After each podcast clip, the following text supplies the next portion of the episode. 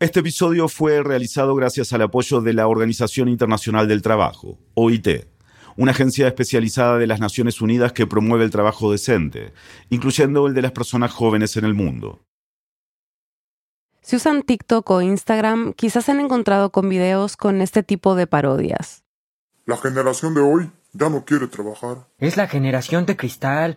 ¿Qué es esa jalada de querer trabajar nada más 40 horas? Hola, jefe. Sí, mira, es que quería dejar el trabajo para poder cumplir mi sueño. ¿Qué sueño? Dejar de trabajar. Soy un generación Z en su primer trabajo. Ay, ya es el segundo día del trabajo. Ay, pues mejor que me despidan. Yo ando buscando a una persona que quiera ganar 20 mil pesos a la semana. Apúnteme. Solo tiene que trabajar. Bórreme. Hay un prejuicio que empezó con los millennials y se ha intensificado con la generación Z, de que los jóvenes no quieren trabajar o que se cansan muy rápido de cualquier trabajo. Pero detrás de esa supuesta flojera que pintan las redes sociales, hay una reivindicación de parte de estos jóvenes. Es muy interesante ver que antes de la pandemia o durante la pandemia había cierta coincidencia entre investigadores, consultoras de empleo, que estábamos ante una generación de jóvenes frágil, quejosa, eh, indisciplinada y con expectativas fantasiosas respecto de su futuro. Él es Juan Otaviano, abogado laboralista e investigador en relaciones laborales. Con el tiempo, con el paso de ciertos años, esa mirada sobre los jóvenes fue cambiando. Porque ahora se ve que el mercado de trabajo no ofrece oportunidades y empleos de calidad, y además las expectativas que tienen los jóvenes no son tan fantasiosas. La verdad es que además esta, esta suerte de diferencia entre expectativas y realidad también es un signo de la época en el sentido de que los jóvenes cuando salen al mercado de trabajo puede coincidir el empleo con la vocación y con los estudios que realizaron, pero las condiciones laborales de esos empleos no son las que esperaban. Es el mercado de trabajo el que está por debajo de las expectativas de los jóvenes y no al revés. Queríamos entender mejor la situación de los jóvenes y el trabajo en la región, así que le pedimos a nuestros oyentes que nos cuenten sus historias laborales en qué trabajan, en qué condiciones y si estudiaron, si trabajan en algo relacionado con esa formación. Y nos contactaron más de 50, de Perú, Chile, Venezuela, Costa Rica, Puerto Rico, Panamá, México. A pesar de que uno está consciente de que hay una serie de cosas en la estructura social que contribuyen a que me encuentre en esta situación, siento que es como que mi culpa, ¿sabes? Me siento como un fracasado y siento que todo fue responsabilidad mía y que no hay como que ningún otro factor determinante en mi situación. Él es Daniel Jiménez, tiene 28 años y es mexicano. Se licenció en filosofía y también tiene una maestría en literatura mexicana, pero nunca trabajó en lo que estudió. Ha trabajado en librerías como traductor freelance. Las condiciones laborales en las que he trabajado pues han sido las mínimamente dignas. Eran empleos totalmente informales de 8 horas y 6 días a la semana. Me pagaban en efectivo y no había ningún documento que acreditara mi trabajo. Y bueno, en cuanto a qué me ha hecho sentir esto, pues pues esto lo que lo hace sentir a uno muy, muy al margen del mundo y también muy al margen de uno mismo, ¿no? El caso de Daniel se parece al de muchos otros jóvenes latinoamericanos que nos mandaron sus historias. Hablan de sueldos bajos, informalidad, precariedad. Hola, me llamo Selma Yasmín Sánchez Morales, tengo 23 años y soy de México. Yo estudié ingeniería mecatrónica. Cuando elegí esta carrera la elegí pensando en que iba a ser una carrera del futuro, en que es una carrera tecnológica, entonces iba a tener mucho campo laboral. Durante la universidad intenté hacer muchos proyectos y muchas actividades extracurriculares para que así poder tener un buen currículum y no me costara encontrar trabajo al salir de la universidad, lo cual no fue así. Mi primer trabajo fue como becaria sin paga. Mi nombre es Yaisa Lozada, tengo 26 años y soy de Puerto Rico. Estudié comunicación con énfasis en diseño gráfico, soy diseñadora gráfica freelancer. Ha sido difícil conseguir empleo, uno porque las oportunidades son muy escasas y dos porque en muchas ocasiones la paga de los lugares es muy poca. Mi nombre es David Santiago Rondón Perico, soy colombiano, tengo 30 años y estudié ingeniería mecatrónica en la Universidad Militar. Trabajé básicamente tres años en, en call center, sí es bastante frustrante porque cuando tú entras en una carrera, básicamente la promesa implícita es que vas a obtener un trabajo en lo que estudiaste. Mi nombre es Moisés González, vivo en Chile, soy venezolano. Soy sociólogo de profesión y no, no he podido encontrar trabajo en lo que estudié, ni en mi país ni acá. Te exigen muchísima experiencia, pero igual es difícil obtener la experiencia si nunca te dan la oportunidad.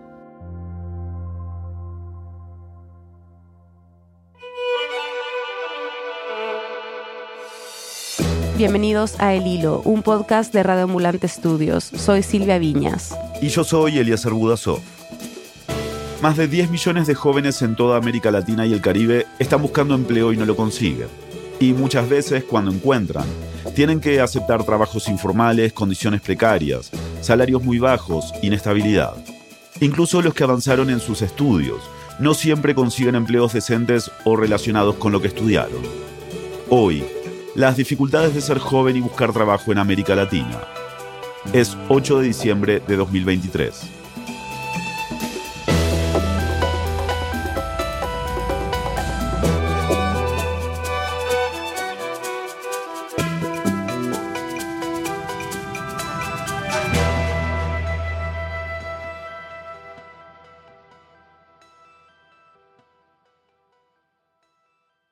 Vamos a volver a Juan Otaviano más adelante.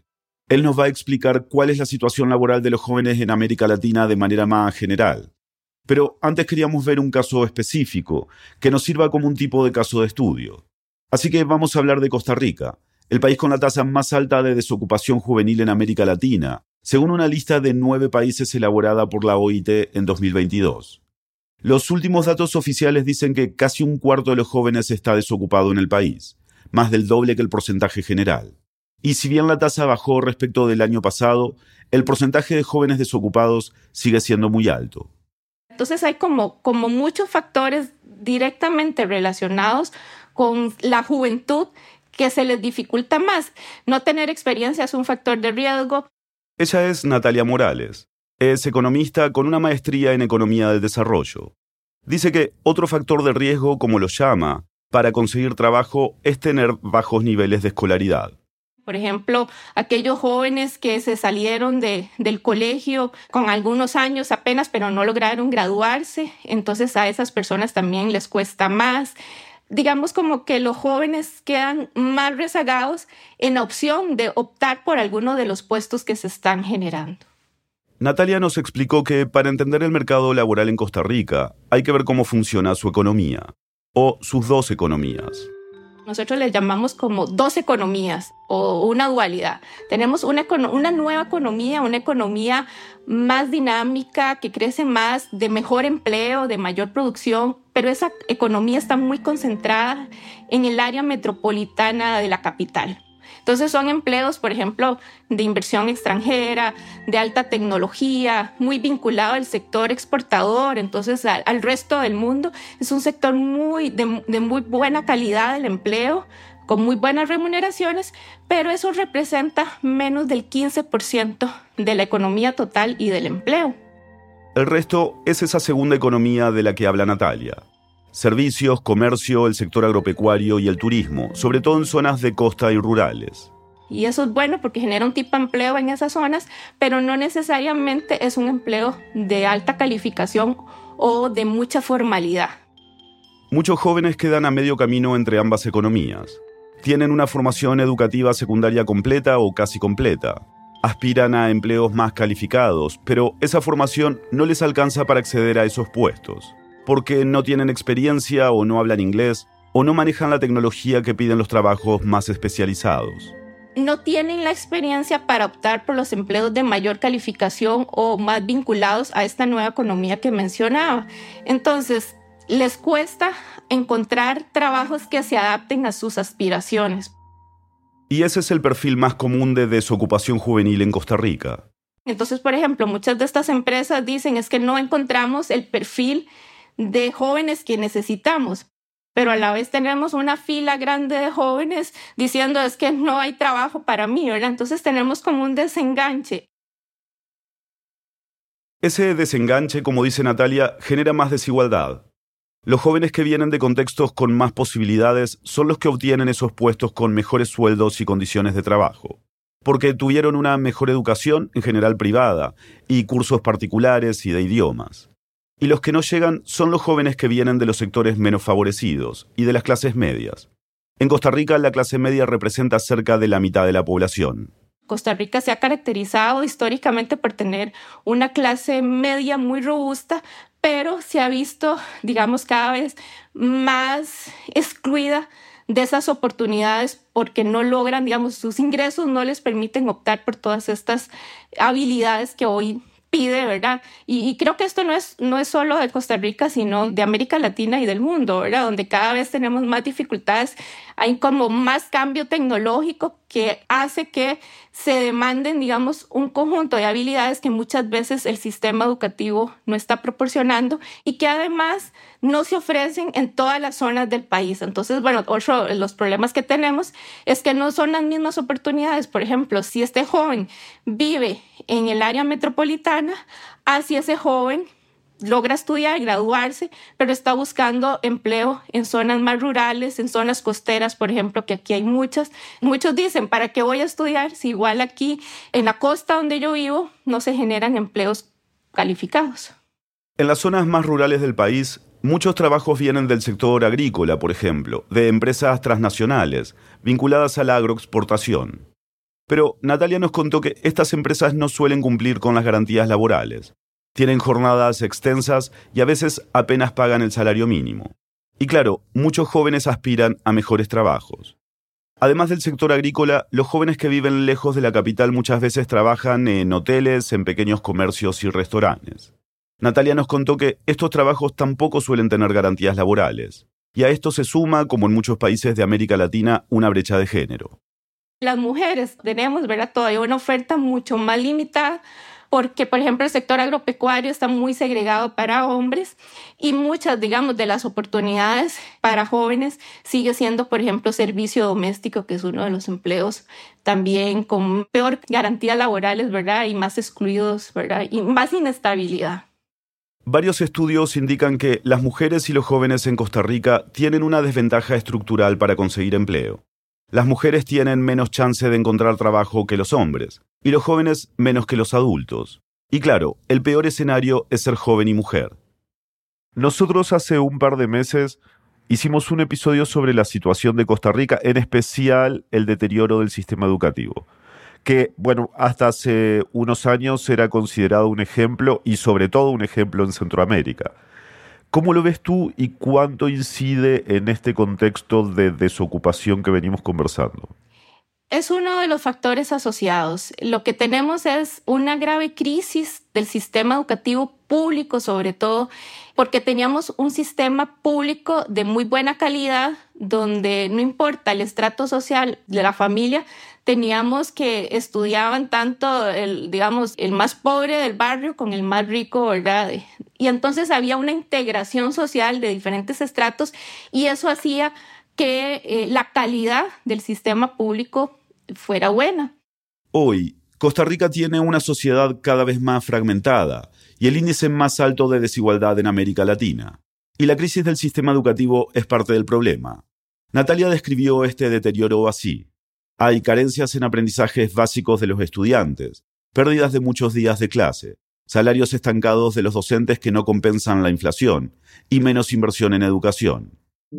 Tenemos una desmejora que se empeoró en el contexto de la pandemia y ya estamos viendo el efecto en algunos de estos jóvenes, pero el efecto va a ser mayor al cabo de 5 o 10 años, ¿verdad? Cuando ya la generación actual que está en el sistema educativo salga sin tener las competencias adecuadas en un contexto más dinámico donde ya no es solo estudiar, ¿verdad? Estudiar es como el mínimo y tenés que complementarlo con otras herramientas y eso es donde estamos fallando en la política social que siempre había sido muy robusta en Costa Rica que nos había permitido mejorar las, condiciones de vida de las generaciones sin importar si venías de un hogar pobre, de clase media o de clase alta.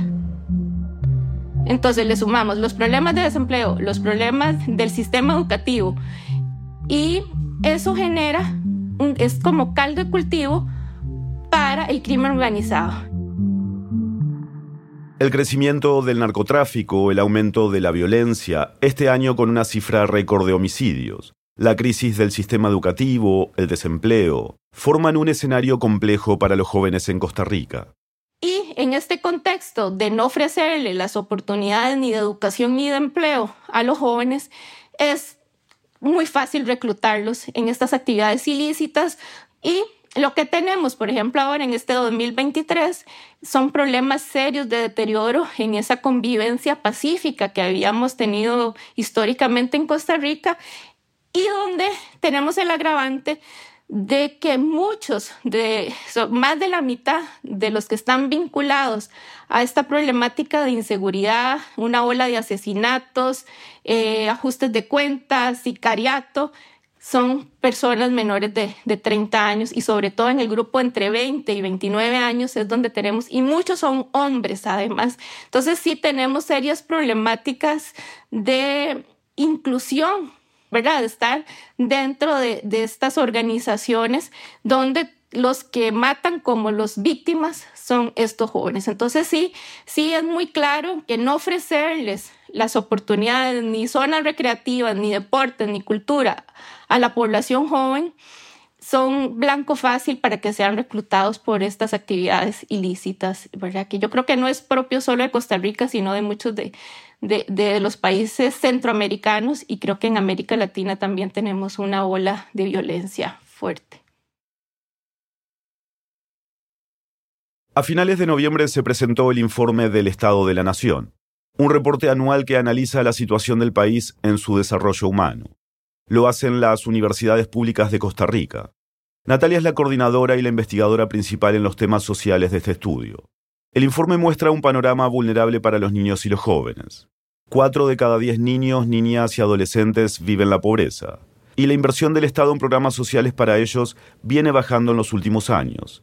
Es decir, becas para estudiar, programas de nutrición, salud, red de cuidados. Otra conclusión del informe es que si se miran las generaciones, en promedio, los hijos tienen mayor nivel educativo que sus padres. Pero esto no significa necesariamente que tengan más chance de conseguir trabajo o de mejorar su situación. El informe también confirma algo que ya habían planteado en 2022. La economía de Costa Rica creció tras la pandemia, hay más producción, pero con menos puestos de trabajo. El panorama en general de Costa Rica en estos primeros años post pandemia diría que no son muy favorables y más bien estamos teniendo o profundizando mucho más las brechas que las teníamos desde antes de la pandemia, pero con el shock pandémico, yo creo que en todos los países eh, se ampliaron y Costa Rica no, no es la excepción. Eh, Natalia, sé que no es una pregunta fácil, pero ¿por dónde te parece que debería trabajarse para darle más oportunidades a los jóvenes en tu país? Sí, si tuviera que priorizar, lo primero es la educación la educación sigue siendo ese mecanismo de movilidad social. Otro aspecto que para mí es clave es fortalecer la educación técnica. También, por ejemplo, diseñar una política nacional de empleo que tenga un enfoque de, generación de oportunidades para mujeres y para personas jóvenes. Entonces, por ejemplo, incentivos para las empresas que contraten jóvenes, fortalecer la inversión en cultura y recreación y deportes. Y el otro tema que me parece fundamental es fortalecer una red de cuidado para que, eh, sobre todo la primera infancia, tenga más oportunidades de recibir educación en, edad temprana, junto con esas mujeres que, muchas de ellas son jefas de hogar, puedan salir a trabajar de manera más tranquila, sabiendo que tienen una red de cuidado pública que les puede, digamos, eh, cuidar y además desarrollar destrezas en, en esa población. Después de la pausa, ¿cómo la falta de oportunidades y la precariedad laboral afectan a los jóvenes de toda la región? Ya volvemos.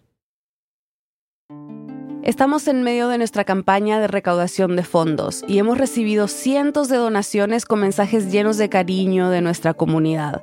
Estamos inmensamente agradecidos con quienes han aportado. Algunos dicen que lo hicieron porque gracias a El Hilo pueden mantenerse informados sobre las noticias de toda América Latina. Otros porque entienden lo mucho que cuesta hacer el periodismo que hacemos, pero nunca hemos renunciado a la lealtad que tenemos con nuestros oyentes. Nosotros sabemos que para muchas personas es difícil hacer una donación, pero si para ti es posible, considera por favor ayudarnos. Como lo hemos contado en las últimas semanas, nuestra permanencia está en juego y necesitamos tu apoyo. Nuestra meta es conseguir que por lo menos el 2% de nuestros oyentes se unan a nuestras membresías antes del 31 de diciembre, y estamos a mitad de camino para lograrlo. Si llevas escuchándonos desde hace años o si nos descubriste hace poco pero crees que nuestro trabajo es valioso, este es un gran momento para que nos des una mano. Puedes ir a elhilo.audio barra donar y formar parte de nuestro programa de membresías. Repito, elhilo.audio barra donar. Muchísimas gracias. Estamos de vuelta en el hilo. Como mencionamos al comienzo del episodio, según la Organización Internacional del Trabajo, más de 10 millones de jóvenes en toda América Latina y el Caribe están buscando empleo y no lo consiguen. Luego están los que sí encuentran, pero se ven obligados a aceptar trabajos informales, que tienen malas condiciones, donde no hay protección ni derechos y donde los salarios suelen ser bajos. Seis de cada diez jóvenes que sí tienen trabajo pertenecen a esta categoría. Y es que la situación de los jóvenes, comparada al resto de la población, está caracterizada por la precariedad laboral. Juan Otaviano, el experto en relaciones laborales que escuchamos al comienzo de este episodio, describe esta precariedad como inestabilidad, empleos riesgosos para su salud física y de los que pueden ser fácilmente despedidos. Sin embargo, la precariedad eh, no solamente hace a la inestabilidad, a la falta de derechos, a la prevalencia en trabajos con baja calificación, bajos ingresos, sino también a trayectorias laborales interrumpidas, em, con saltos y transiciones lentas entre la educación, la desocupación, la inactividad y, y el trabajo. La precariedad en los jóvenes es mucho más que inestabilidad. Juan dice que la realidad de los jóvenes respecto a los adultos se parece a la de las mujeres en relación con los hombres. Tienen menos autonomía, menos capacidad de tomar decisiones en sus trabajos, a contrario de lo que se esperaría, están menos conectados con la tecnología o utilizan menos tecnología en sus trabajos, tienen menos capacidad de tomar decisiones respecto de qué empleos aceptar y qué empleos rechazar. Pero claro, esta precarización de la que nos habla Juan no aplica para todos los jóvenes latinoamericanos por igual.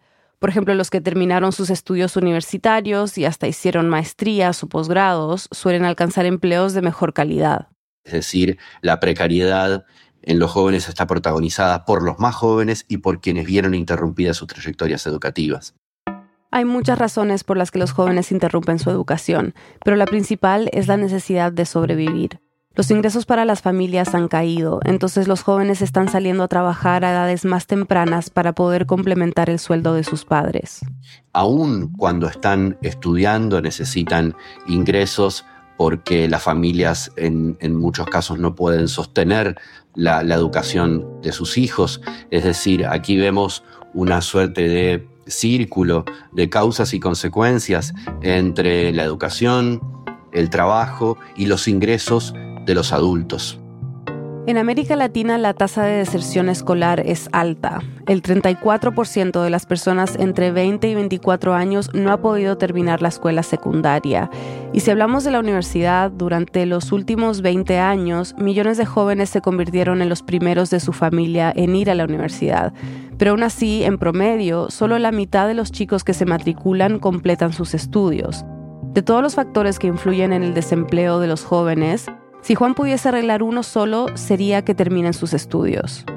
Es realmente imperioso tener políticas de terminalidad educativa, eh, que se prolonguen las trayectorias educativas em, de los jóvenes y garantizar con anticipación y planificación la inserción laboral de esos jóvenes más capacitados. Y esto requiere un cambio completo de, la filosofía. Se requieren políticas de terminalidad educativa, becas, em, para que los jóvenes puedan continuar y no interrumpir sus trayectorias educativas y no ingresar tan tempranamente al mercado de trabajo trabajo, sobre todo porque ningún joven que acaba de terminar la educación secundaria o media está calificado capacitado para tareas de alta calificación que son las más formales.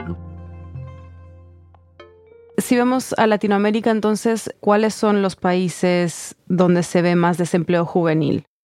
Los países en donde se ve más desempleo juvenil son los países en los que las tasas de pobreza son, son, más altas, las tasas de crecimiento son más bajas, en los mercados de trabajo más fragmentados. Esto se ve claramente en los países del Caribe o los países andinos.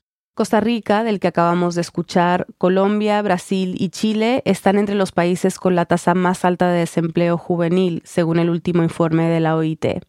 Pero eso no significa que en países donde la tasa de desempleo es mucho más baja, la situación sea ideal para los jóvenes. También es cierto que en los países donde la desocupación juvenil es más baja, la precariedad es igualmente alta. Y hay otro grupo de jóvenes que ni estudian ni trabajan. Se les llama ninis, a veces de forma un poco despectiva. Según datos de la ONU, más del 20% de los jóvenes de América Latina y el Caribe no tienen formación, educación o empleo. Obviamente esta circunstancia genera desaliento, frustración y probablemente los jóvenes que no están ni estudiando ni trabajando o están rotando, ¿sí? es decir, no son estructuralmente ni ni, están rotando, están interrumpiendo sus trayectorias, pasan, están en, como en espacios de tiempo entre la educación y el trabajo, el entrenamiento, pero también muchos de los jóvenes niní en Latinoamérica son mujeres que cuidan, son mujeres que están en la actividad, pero en general no son contempladas como personas que están en actividad porque no están siendo remuneradas por esas tareas de cuidado. Yo creo que hace falta reformular inclusive las nociones de qué significa estar en la inactividad, sobre todo siendo jóvenes, porque hay muchas mujeres jóvenes que están cuidando a sus hijos, a sus madres, a sus padres, a sus familiares eh, enfermos, y eso es un trabajo solamente que no está remunerado. ¿Qué tan difícil está siendo para los jóvenes recién graduados encontrar trabajo en su disciplina? Bueno, por un lado, esto se debe a una, dificultad en la planificación de la transición entre la educación y el trabajo, la falta de mapas ocupacionales que permitan que se alienten, se aliente a los jóvenes a participar, a educarse, a calificarse en trayectorias educativas que garanticen luego una inserción laboral de manera que esa inserción laboral también pueda ser planificada para esos jóvenes que están estudiando. Y por otro lado, Juan dice que esta dificultad para encontrar trabajo en su área también se debe a una cuestión de expectativas, lo que mencionábamos al comienzo de este episodio, que aunque se critique a los jóvenes y se los pinte como una generación que no quiere trabajar, como decía Juan, es el mercado de trabajo el que está por debajo de las expectativas de los jóvenes, y no al revés. Según una encuesta que hizo la consultora Deloitte en 44 países, el 46% de los centennials y el 39% de los millennials se sentían ansiosos y estresados en el trabajo casi todo el tiempo. Además, empiezan a desgastarse a una edad más joven y por eso buscan un cambio de paradigma. Hay demandas muy concretas en relación a la autonomía, a la soberanía del tiempo de trabajo, a una cultura del buen trabajo que traen los jóvenes, que incluye sensibilidad sobre el medio ambiente, sensibilidad sobre las situaciones de desigualdad y de la injusticia, y que muy por el contrario a esta calificación de falta de cultura del trabajo de los jóvenes, en verdad los jóvenes están internalizando con muchas dificultades la mala cultura del trabajo que viene del mercado de trabajo, no de sí mismos. Probablemente arribemos a la, conclusión de que hay que ofrecerles a los jóvenes un mundo mejor, un mundo más adaptado a sus expectativas, en vez de intentar disciplinar a los jóvenes para que se adapten a los malos trabajos. Y esto requiere un cambio completo de, la filosofía en la planificación de las políticas eh, educativas y laborales para los jóvenes.